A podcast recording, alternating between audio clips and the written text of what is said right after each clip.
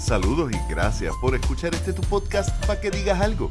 Conversaciones sobre arte, cultura y temas sociales, traído ustedes gracias a Virriola en Ponce y a The Poets Passage en el Viejo San Juan, la casa de la poesía en el área metro con el open mic más antiguo en la ciudad más vieja, en el Viejo San Juan. Yo soy Leonel Santiago y hoy concluimos nuestra conversación con Aníbal Quiñones, uno de los creadores de Pepito. Que la disfruten. Otra cosa que te podría decir que por lo menos para mí eh, ha sido fuerte eh, son eh, a veces los resultados de las elecciones.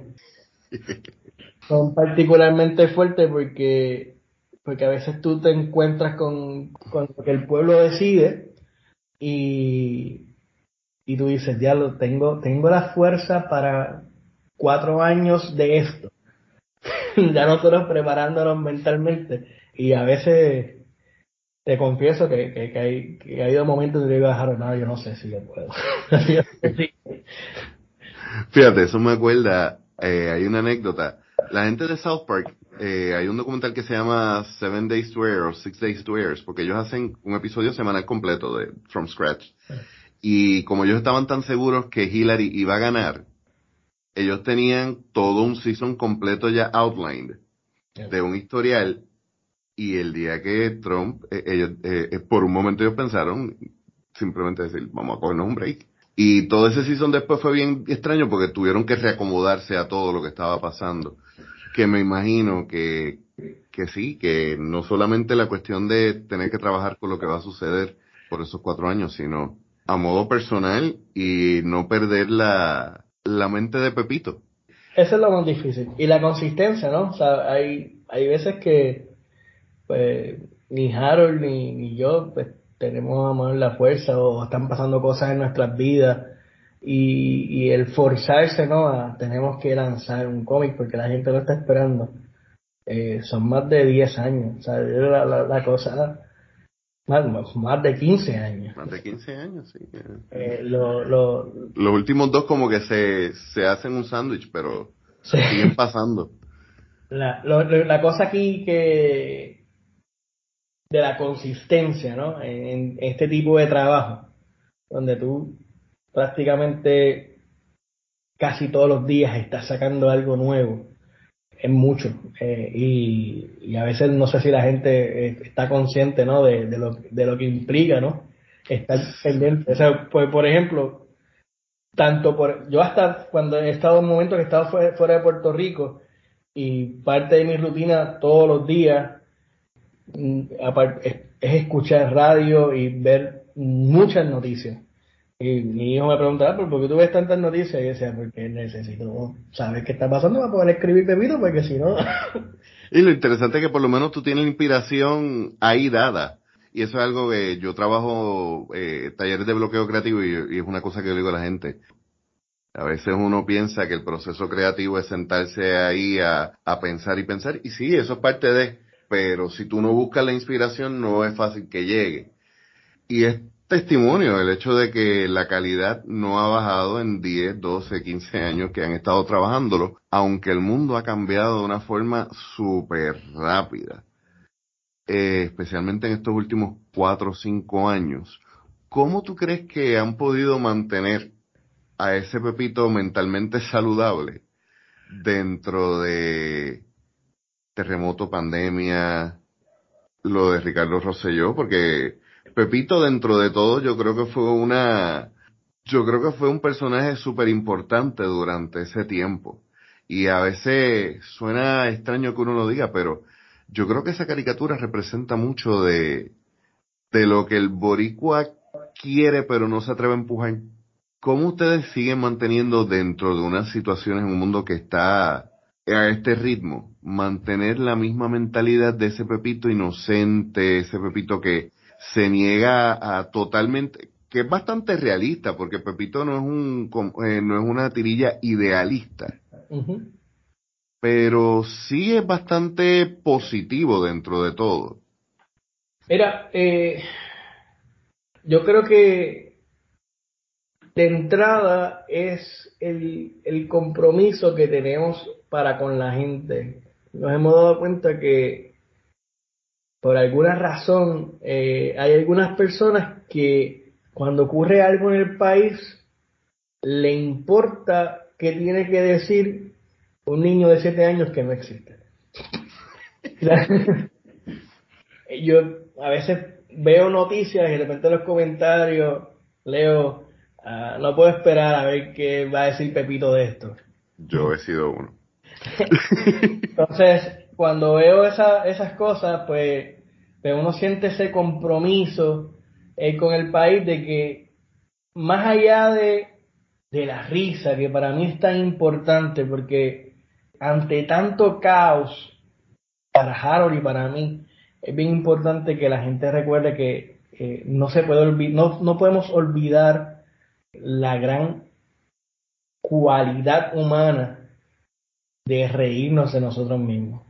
El momento en que dejamos de sencillamente poder parar y, reírnos de nosotros, porque eh, en un mundo donde de repente todo es bullying y todo es eh, eh, un ataque ante la ofensa. O sea, a veces, a veces es importante que la comedia señale las cosas, pero que ayude también a uno enfrentarse a la realidad. La comedia tiene esa capacidad de, de coger temas que son eh, áridos, que son difíciles de tragar, que son complicados y, y sencillamente romperlos para que la gente por lo menos entre la risa pueda eh, darse la oportunidad de pensar más allá de lo que está arribita, más allá de la espuma, que puedan llegar eh, más profundo a, la sustancia eh, de las cosas. Y esas son las cosas que la risa hace, por eso es tan peligroso que, que ataquemos a la comedia y que no le demos el espacio a la comedia de, de señalarnos, de, de, de, meterle el dedo a la llaga, de poder señalar las incongruencias, porque cuando eso no ocurra, entonces esos espacios, digamos, más light, donde lo pesado se hace digerible, no van a existir, entonces vamos a estar todo el mundo, eh, digamos, eh, on the edge, o sea, eh, vamos a estar todos demasiado con, con toda flor de piel como para poder tener la discusión que hay que tener sobre las cosas. Me es interesante que digas eso porque, digo, y depende de, quién lo, lo diga, ¿verdad? Pero muchas veces la cultura PC te diría que no, que hay que tener eh, sensibilidad y, tener mucho cuidado. Y de hecho, Pepito es muy cuidadoso cuando toca temas que son delicados, pero no deja de ser mordaz. O sea que, por lo que tú presentas, hay que tener un balance entre, mira, hay que saber apreciar un chiste, como un chiste solamente, y como una forma de, de tocar temas que nos incomodan, pero el chiste viene a ser como una forma de decir, no te estoy atacando, solamente te estoy preguntando qué está pasando aquí para que me lo expliques. ¿Cómo han tomado esos chistes esas figuras que todavía tienen algunos asuntos con Pepito, eh, me estaría interesante ver cómo, por ejemplo, han sido reacciones de Tata Charbonnier sobre todos estos eh, chistes que se han hecho luego de las acusaciones. ni, un, ni un tweet. Ni un tweet. Lo que yo sí sé es que antes de, las acusaciones y con mucha más fuerza después de las acusaciones, eh, hemos visto eh, a la gente, ¿no? Eh, que, dicen que el boricua es de, memoria corta, pero cuando se dieron las acusaciones de, de Tata, el, internet se inundó de devuélvanle el trabajo a Pepito eh, de forma espontánea, ¿no? O sea, sí, sí, no, nunca, nunca. Eh, y esto es algo bien interesante. Las defensas a Pepito pocas veces salen desde Pepito. Pepito quizás ha, hecho comentarios directos sobre los intentos de censura, pero más allá de eso, la gente lo ha defendido. Mira, cuando, de hecho, cuando, cuando, cuando ocurre, lo de Tata, pasó de forma supernatural, que fue bien bonito, eh, donde la gente empezó, o sea, se apropió del cómic y empezaron a tomarse fotos con zafacones diciendo aquí hablando con Tata. Y eso se fue viral, y eso fue la gente. O sea, y, yo digo, eso es lo que a veces necesitamos, ¿no? Ese, ese espacio para eh, reírnos de las cosas que, como pueblo nos, nos, metemos nosotros mismos en esos revoluces y porque una vez tú puedes reírte de ti mismo, es que tienes el, espacio de decir, bueno, pues tengo que cambiar esto, tengo que cambiar aquello. Si no, estás a la defensiva. Exacto, yo tengo un amigo que dice, no permitas que se burlen de ti, pero nunca te tomes muy en serio. Y ese balance es bien importante. De hecho, hace un tiempito atrás teníamos un caucus, entiendes, estábamos hablando, tres panas hablando mierda, tratando de resolver el mundo. Y todos en la conversación éramos o profesionales o que habíamos estudiado algo sobre la conducta humana. Y estábamos hablando sobre el actual gobernador. Y de la nada sale una amiga y me dice, yo a veces pienso que en vez de la protesta deberíamos ejercer la burla. Porque son personas que se toman tan en serio que la única forma de hacerles verdaderamente reaccionar es no el bullying, eh, es el señalar lo que son, que ellos lo van a tomar como una ofensa. Porque ya hemos visto cómo han reaccionado cuando se les señala un error. Estamos hablando de personas que ellos piensan que está súper cool ir a debatir en el guitarreño. estos son líderes de Estado que, piensan que esto, esto es necesario. O sea, pues, oye, lo que se merecen es que uno se burle de ellos. Y ahí es que reaccionan. Sí, de hecho, todavía lo tengo pendiente, lo que pasa es que no he tenido el tiempo para hacerlo, pero recuerdo cuando Pierluisi dijo los dos comentarios, uno de darle tickets a los carros que estuvieran estartalados y de que había que bajar la criminalidad porque los turistas se asustan yo quería hacer una intercalación de ese discurso con la canción Le da igual de cultura profética. Porque es que, o sea, la desconexión que tiene la clase política, que de hecho a mí la frase clase política me, es impresionantísima, como si todavía estuviéramos en estratas, eh, pero la desconexión que hay entre la clase política y el boricua de todos los días, el puertorriqueño que nosotros, que, que tiene que batir el cobre, eh, es tan impresionante que yo a veces todavía no puedo digerir las cosas que escucho en sus discursos.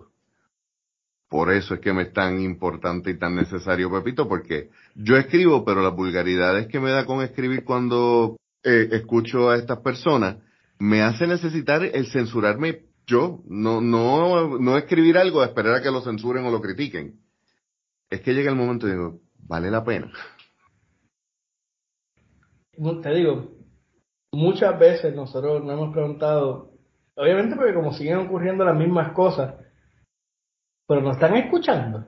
O sea, está llegando el mensaje. Eventualmente sí te das cuenta que sí, que llega, pero, pero sí, o sea, se convierte en frustrante, ¿no? Ver el ciclo, repetir que lo puedes predecir, va a pasar esto, van a decir esto, y, y ocurre, o sea, like on the spot.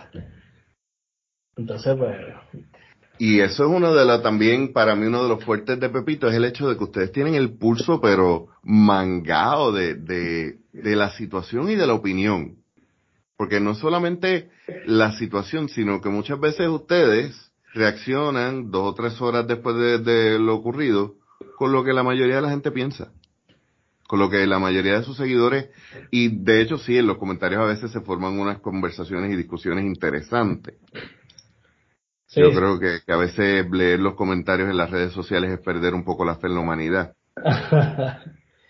pero, pero fíjate, yo te diría que, que sí nosotros estamos pendientes a, sí estamos, nosotros leemos los comentarios de, nuestros seguidores y tenemos tenemos nuestros críticos favoritos. Hay, hay personas que nos critican, que, son críticos profesionales de por año, que, que, el odio está ahí latente y nosotros los queremos muchísimo porque son fieles lectores. Ellos están ahí, no fallan, no fallan. Pero como, como te dije, a veces no lo hacemos para decir, ok, déjame presentar lo que la gente está opinando. A veces se alinea lo que la gente está hablando. Eh, a veces respondemos o abordamos el tema porque vemos la reacción de la gente y decimos, uy, la gente se está yendo por aquí y yo creo que es importante que miren esto. Ok. Entonces, eh, a veces pues, pues buscamos como, mira, eh, nos estamos enfocando acá, pero ¿qué tal si mira esto? Que a lo mejor es más importante. Entonces, eh, eh sí, ahí, ahí está el juego, ahí está el juego. Eh, sé que no tenemos mucho tiempo más. Eh, si me permites una preguntita más. No, adelante. Perfecto. Todo esto va junto, obviamente, a ideales que ustedes tienen. Eh, como pregunté ahorita, cuáles fueron las cosas más difíciles para trabajar, pero aparte de los premios, los reconocimientos, el saber que ponen a pelear a, gente que dice tener la, el, el high ground en cuanto a la opinión con un nene de siete años que no existe. ¿Qué otras satisfacciones o qué otros momentos tú dirías, por, por momentos así es que sigo haciéndolo? A veces son cosas bien sencillas. Mira, por ejemplo, eh, las veces que que te invitan eh, a dar charlas de lugares inesperados. Por ejemplo, me han invitado de centro médico porque los researchers eh, y los académicos allá encuentran que nosotros abordamos los temas de salud. Y yo digo, los temas de salud y cuando vengo a ver me encuentro que sí, que hemos tocado política pública de salud, que hemos hablado de distintos momentos que era importante, digo, wow, o sea, la gente empieza a ver el cómic, depende de, de, donde ellos vienen, ¿no? Le empiezan a ver cosas bien valiosas. Eh, y eso me llena de orgullo. Que uno de los momentos, de verdad que yo sentí el, mayor orgullo eh, con Pepito fue con algo bien sencillo y fue eh, entrar en la biblioteca Lázaro de la Universidad de Puerto Rico y ver un libro de Pepito. Wow. Eso para mí fue como que Sí, eso es un... wow. Otra cosa es, siempre es a cuatro cuadros. A veces, a veces ha ido... un poquito más, pero... Son tres, cuatro cuadros. Tres, cuatro cuadros. ¿Tú crees que todo tema puede abordarse en cuatro cuadros? Sí. Eh, ahí está, ahí está la... Ahí está la magia ahí está la magia de Pepito, ¿no? El, tú pensar cómo cojo esto tan complicado y lo llevo a par de líneas. Hablamos obviamente del tema de Alexa y no, no vamos a volver allí porque a los dos se nos forma un taco. este, pero ¿cómo, qué tan fácil o difícil es ese proceso o varía de caso a caso o ya simplemente ustedes por años ya han trabajado tanto que lo pueden de construir. Mientras, mientras más, digamos, más esté sonando el tema del, que, del cual vamos a hablar, más fácil es.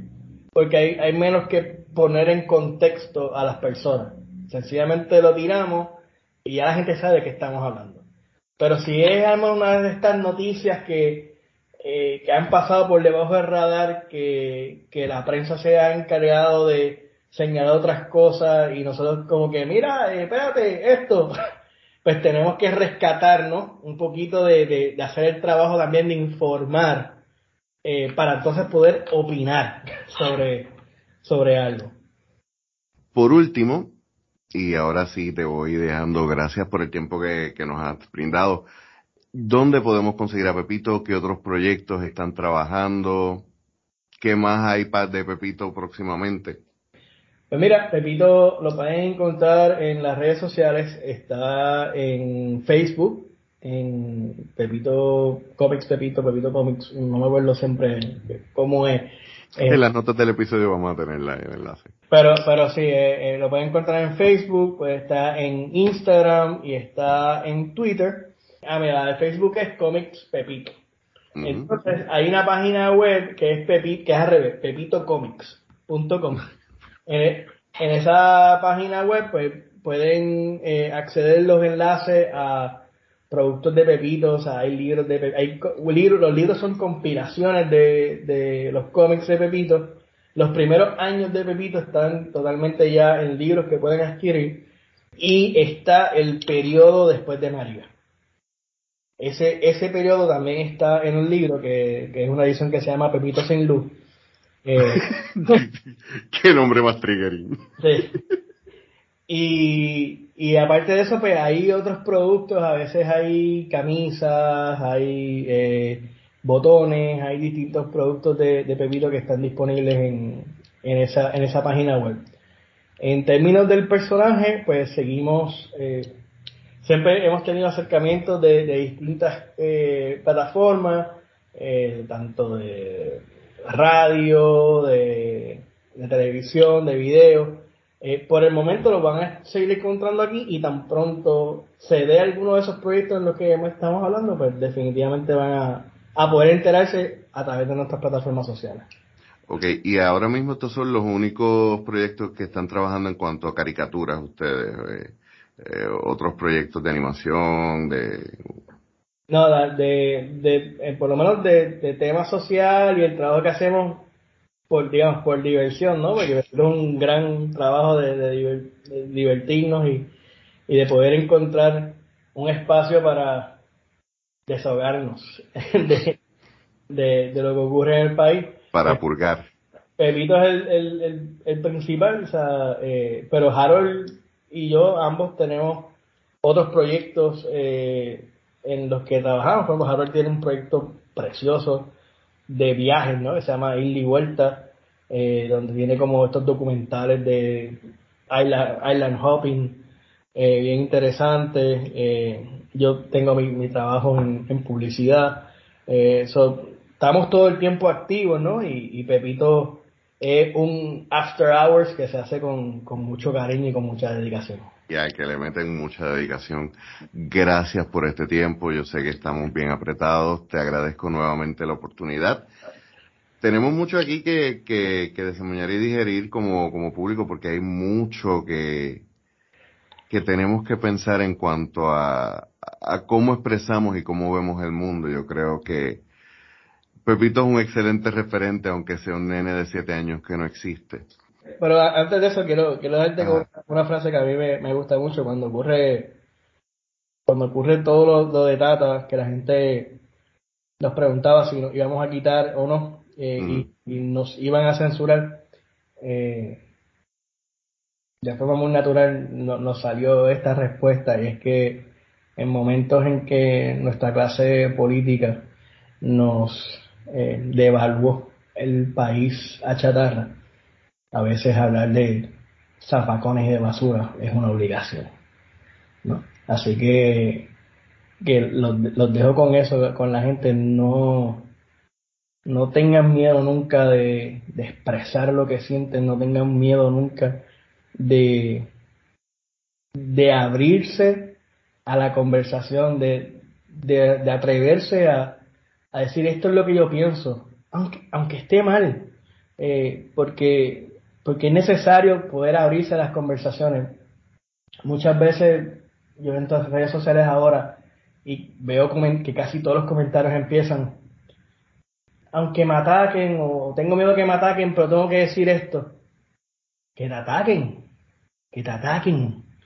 Eh, yo creo que es importante eh, que aprendamos a hacernos vulnerables para poder tener el espacio de tener las conversaciones. Lo que no podemos hacer es eh, ensimismarnos en nosotros mismos, en, decir, no, yo creo esto y, que se echaba lo que piensa el otro. No, a mí me encanta, a mí me encanta escuchar y, y ver y discutir con gente que no piensa como yo, porque solamente así eh, es que podemos crecer.